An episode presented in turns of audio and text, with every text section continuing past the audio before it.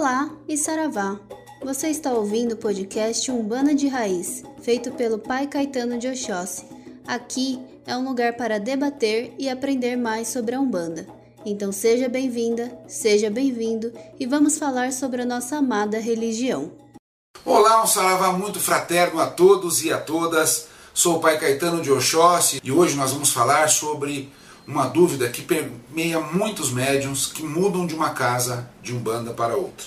A entidade da qual eu servia naquela casa, aquele preto velho, aquele caboclo, aquele Exu, me acompanham quando eu mudo de casa? Se você não conhece ninguém que teve essa dúvida, com certeza na trajetória da Umbanda você conhecerá.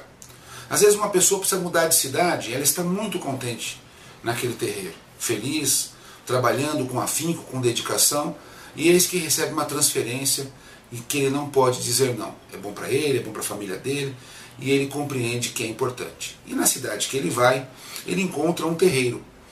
E nesse terreiro, a maior dúvida dele para começar, ele gostou do terreiro, se simpatizou com a Orixá, com a dirigente, viu que é sério, sentiu energia boa, sentiu que ali seria um lugar oportuno. E aí vem a dúvida: a entidade que eu trabalhava antes vai trabalhar aqui? E essa dúvida ela acontece primeiro por uma razão muito clara. É o nosso apego ao indivíduo, ao ego ainda. Porque com certeza nesse terreiro você vai trabalhar com preto velho, não vai? Com certeza você vai trabalhar com caboclo e caboclo.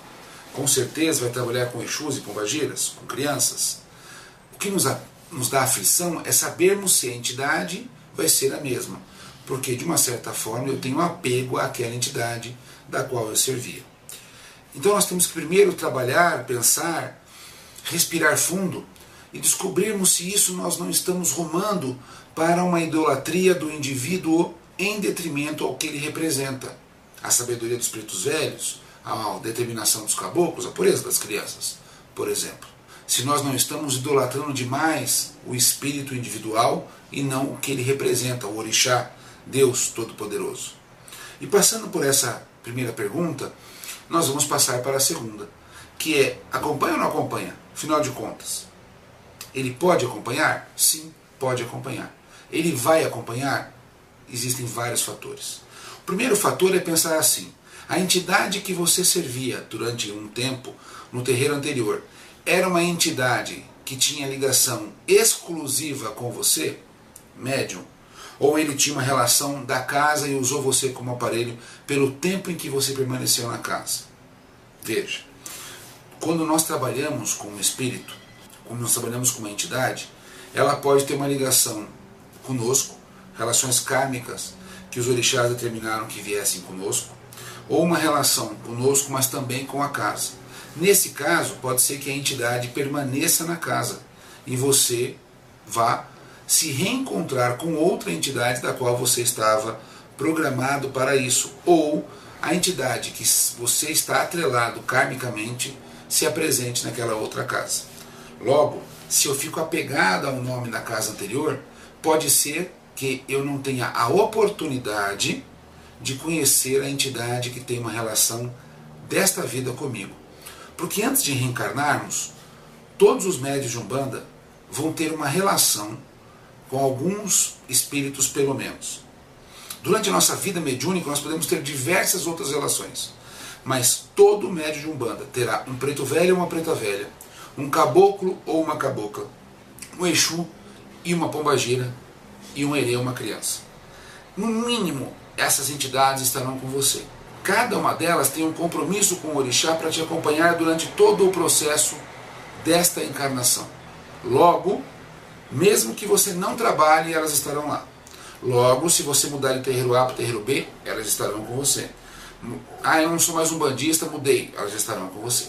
Essas entidades nem sempre são as entidades que se manifestam para as consultas, pois elas têm, às vezes, razões diversas para que um outro espírito ocupe o seu campo mediúnico e faça uso dele durante determinado período da sua vida isso faz com que a gente não tenha a obrigação de falar eu sou cavalo do fulano de tal.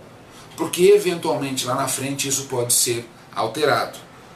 Quando é que nós temos certeza na nossa raiz? Quando nós fazemos a confirmação do Pai de Santo.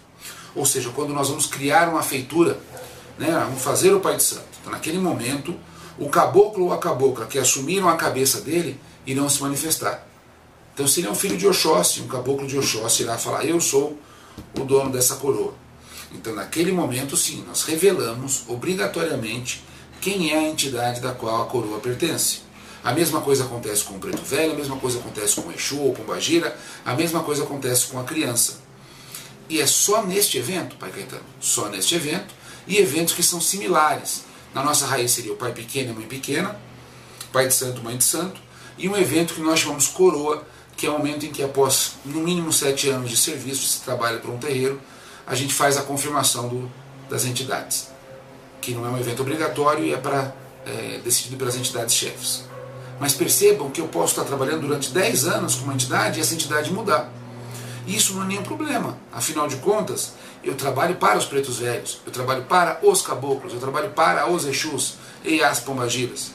Então, a primeira recomendação que eu dou, e a resposta que eu dou é desapegar. A segunda coisa é que sabendo que eu posso estar trabalhando com a entidade que eu sirvo. Por exemplo, como eu sou pai de santo, eu passei pelo processo de confirmação. Então, a entidade dos pretos velhos que eu trabalho é o pai Tobias de Guiné. Então, o pai Tobias de Guiné, ele é o preto velho da qual tem um compromisso espiritual comigo durante a minha encarnação. E ele com certeza terá um compromisso posterior ao meu desencarne, porque hoje nós temos uma casa com o nome dele, então ele será o patrono dessa casa até a vontade dos orixás assim permitirem. O dia que este lei terminar, Pai Tobias com certeza terá outros afazeres. Mas até lá ele tem uma ligação com o Pai Caetano, com a casa, a cabana do Pai Tobias de Guiné, pelo tempo em que os orixás assim o determinarem. Se eu saísse de aqui de Curitiba e fosse para Londres e abrisse um terreiro em Londres, o Pai Tobias me acompanharia? Sem dúvida nenhuma me acompanharia. Se eu fosse lá para Tóquio, no Japão, acompanharia? Acompanharia. Se eu fosse para Luanda, em Angola, a mesma coisa. Porque nesse caso, a entidade que está se manifestando também é a entidade da qual eu tenho um compromisso espiritual. De qualquer forma, todas as entidades irão te acompanhar por onde quer que você vá. Porque elas assumiram um compromisso no Orixá antes da sua encarnação para zelarem pela sua atividade neste planeta durante esta encarnação no mínimo. Então sempre seremos acompanhados, Pai Caetano? Sempre. Pode mudar o preto velho de uma casa para outra? Pode. Pode mudar o caboclo? Pode. E isso não é motivo de desespero. Desespero é chegar a uma casa que não tem verdadeira entidade de pretos velhos, caboclos, e portanto aí nós temos que repensar se é a minha casa que eu devo ficar. Mas não é esse o caso da pergunta na qual nós temos que abordar hoje. Então, primeiro, vai acompanhar? Sim. Pode ser que manifeste outra entidade no lugar da que estava acostumado? Sim, e isso não é nenhum problema, nenhum bicho de sete cabeças. Mas eu quero fazer uma observação sobre isso. Quando os negros e as negras foram covardemente arrancados da África e trazidos para o Brasil no período colonial durante a escravatura brasileira, de africanos e africanas, quantos negros e negras vieram nos navios negreiros? Milhões, não é? Milhões e milhões. Vocês conseguem imaginar que para cada um milhão de negros que foram covardemente trazidos, sequestrados para o Brasil, quantas almas não acompanharam eles? Lembre-se, se eu sair daqui e abrir o terreiro em Tóquio, o pai Tobias não vai junto? Seu Marabô, Caboclo Mata Virgem, Herê Luizinho da Praia, Dona Maria Padilha e tantas outras entidades? O que, que vai acontecer com essas entidades? Elas ficariam em Curitiba enquanto eu ia para Tóquio? Quando os negros e as negras, os babalorixás, as yalorixás, os tatetos, as tata de inquice, mametos, saíram de lá e vieram para o Brasil forçosamente, os ancestrais desses meninos falaram, ah, nós vamos deixar eles irem, vamos ficar por aqui. Então imagine também que quando os nossos irmãos, nossos pais, nossos ancestrais vieram para o Brasil, quantos espíritos eles trouxeram juntos? Então, quando nós tivemos a diáspora africana, a diáspora também foi de parte da ancestralidade. E a eles nossa gratidão profunda, pois hoje eles descem aos terreiros, nos iluminando e nos trazendo a tradição do amor e do axé. Não se apegue ao nome. Tenha certeza de trabalhar para o que é um preto velho, o que é uma preta velha, o que é um caboclo. E aí o nome será o de menos. Confie no seu babalorixá, como a gente já conversou. É preciso conhecer a casa antes de entrar. Conheça a casa, acredite na tua intuição. busque um chão sagrado e seja feliz sendo um cavalo de umbanda, sendo um sacerdote, uma sacerdotisa que entrega o seu corpo, a sua mente e a sua alma aos pretos caboclos e crianças, Exus e Pombagiras. Axé e até a próxima oportunidade.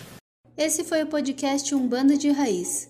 Comentários, sugestões, críticas, nos mande uma mensagem e aproveite para seguir nossas redes sociais que estão na descrição. Axé!